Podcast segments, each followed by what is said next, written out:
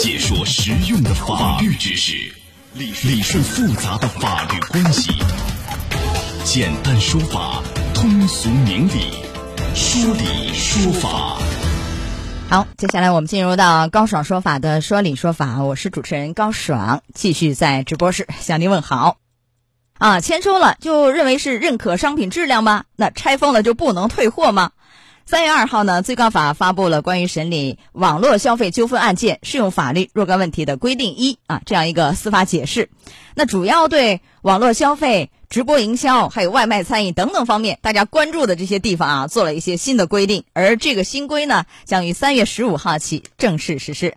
来，今天来给您做一个解读。邀请到的嘉宾是江苏正泽律师事务所杨旭律师，杨律师您好。啊，高老师你好。欢迎您做客节目啊。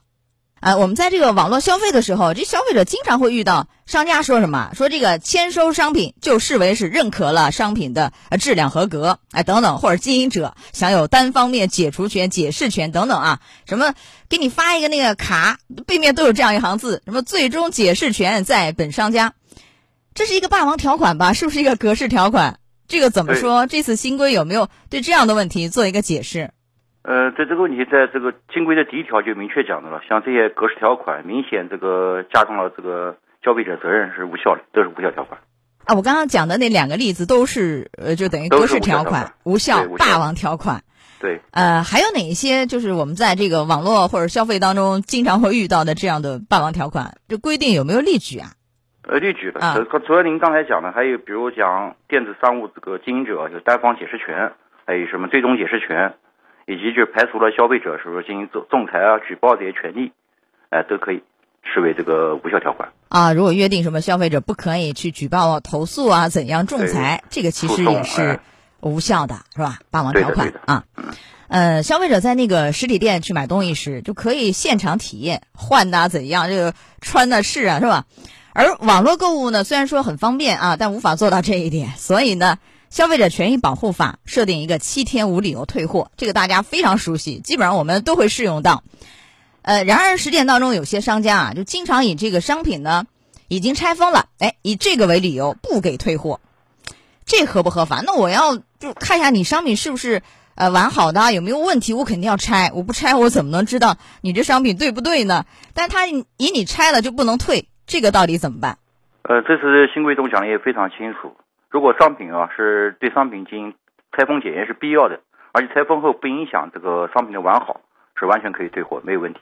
对，他说的是包装可以拆，这吊牌不可以拆吧？怎么理解商品的完好啊？嗯，对，主要是商品的质量上的检验。我觉得吊牌，如果你不去穿着的话，吊牌我觉得没有必要去特意去把它剪掉。你你这吊牌一般穿着之后才存在这个问题。啊，对，我再举一个例子，如果手机这样的商品呢？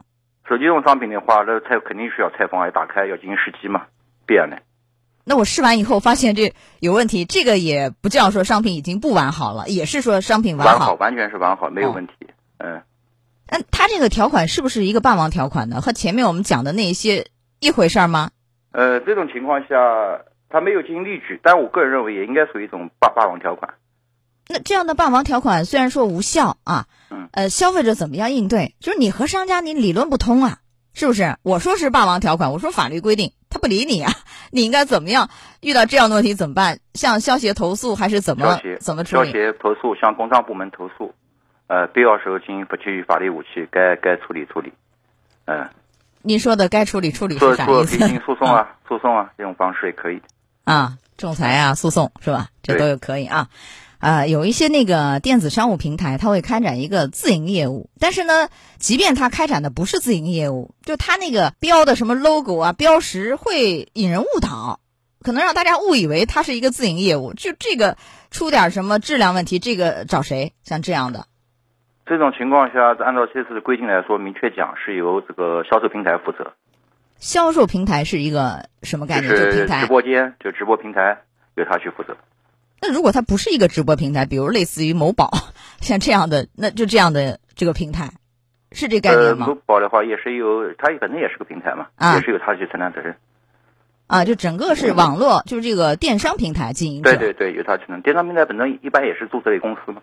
好，呃，在网上买东西经常会送一些赠品什么的，但是呢，有一些这个商品啊，消费者是用这个优惠券或者积分去换购的，这是商家的一个促销手段。但如果说因为奖品啊、赠品啊换购的商品给消费者造成损失的，比如说送了一个什么电饭煲出问题了，把人伤着了，类似这样的。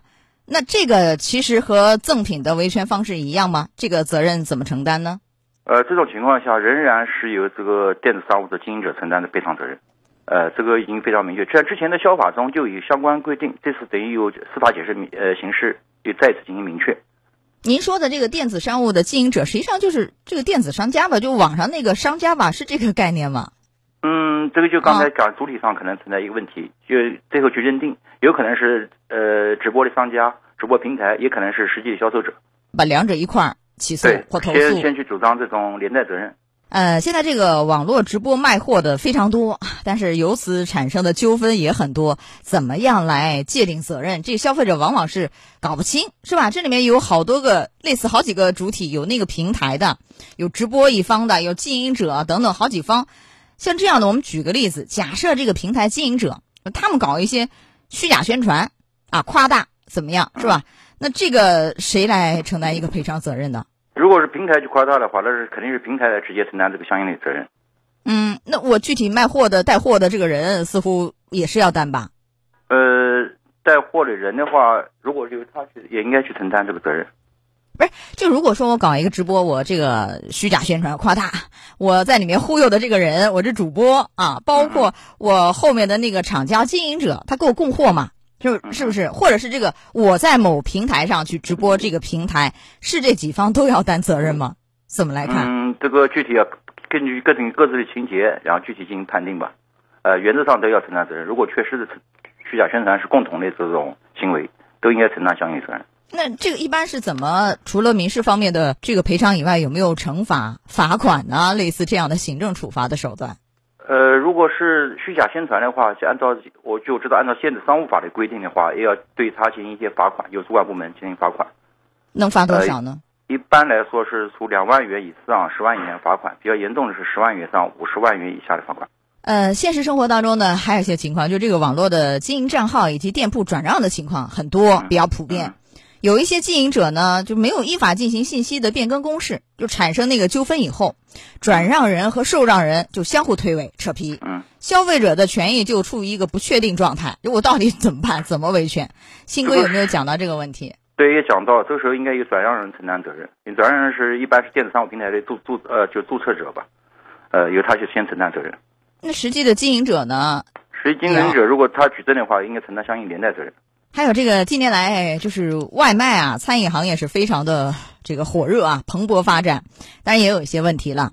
你比如有的这个啊，入网餐饮服务提供者就没有任何的那个餐饮卫生资质，甚至连经营许可证都没有，然后利用一个外卖平台的审核漏洞违法经营，这个就很害人呐，害消费者。这个问题怎么办呢？怎么来维权呢？消费者？如果如果是平台审查不力，由平台承担责任；审查中存在问题的话，由平台去承担这个相应的赔偿责任。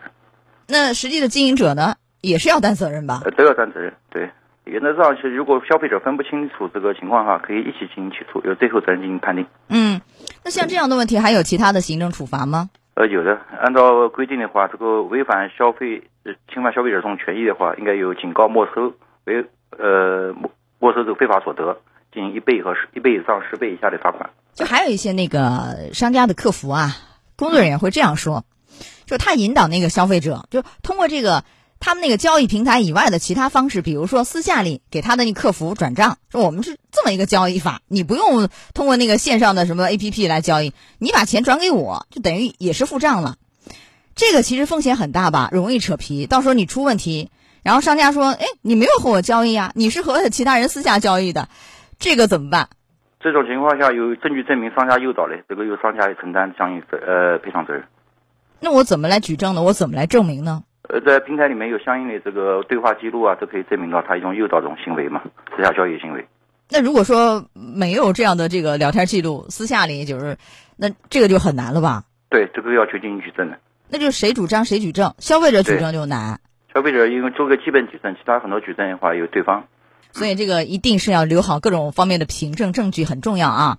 嗯，还有一些那个专门出现了刷单、刷屏、刷流量的应用程序，有团队搞那个什么黑灰产，故意制造虚假的记录，侵害消费者知情权、选择权等等，也扰乱市场秩序。像这样的这个严重的是违法行为，哎，这个 这样的行为，消费者怎么样应对？感觉其实也是被骗，似乎有欺诈的问题吧？消费者怎么样维权？这种情况下，可以向相关部门进行举报吧，相关部门举报，要求对对情况处进行处罚吧。而且这个情本身这种行为也是无效的。呃，您说这种行为是无效，是因为他们签了合同，还是什么意思？本身这个合同本身是无效的，明显是种虚假一种合同，只是为了刷单嘛。但是如果说他很多人他不签合同，就是口头上说，哎，我给你钱，你给我刷刷好评，是不是？那你这个，你这个后期怎么来会有影响吗？没有合同。主张的话，呃，这种实际上也是一种口头上也是一种合同，在我们这一般司法实践中认为，口头上也是一种合同，也不影响后期的主张啊、认定啊，是吧？是的，是的，嗯。嗯，有的时候这个商家呢，经营者会经常做一些承诺，你比如说假一罚十，假一罚百，假一罚万，但是呢，真的出了纠纷，他又不认账了，说我没说过这话，是不是？这个时候消费者能不能说，哎，你有承诺，你按照承诺赔我，行不行？可以，这次解释东西非常清楚，按照承诺进行处罚，进行赔偿。那就是商家承诺多少多少倍，那就按多少倍赔偿。呃，是的，这个到了法院是支持的。呃，支持。好，这样的新规还有没有一些提醒给大家？因为其中涉及到很多和我们的这个消费生活密切相关的一些内容。呃，这个与百老百姓息息相关，希望这个从业者要好好学习，广大商家呃也要好好学习。遇到问题的时候，这个当然大家可以根据法律渠道。妥善去解决问题。嗯，这个法律渠道一般包括几个，比如说消协，还有哪儿？你讲一下这个。呃，可以消协，还有市场监督这个行政部门。呃，有比较严重的话，有公安部门。另外就是通过法院起诉。嗯，哈，几个维权方式。好，来到这儿结束我们说理说法的第一项内容。杨律师，稍后再见。高爽说法节目收听时间，首播。FM 九十三点七，江苏新闻广播，十五点十分到十六点；复播 AM 七零二，江苏新闻综合广播，二十二点三十到二十三点。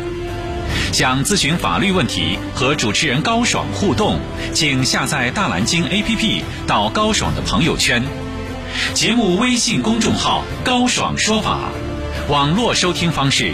江苏广播网三 w 点 vojs 点 cn，智能手机下载大蓝鲸 APP 或蜻蜓、喜马拉雅等，搜索“高爽说法”，可随时收听。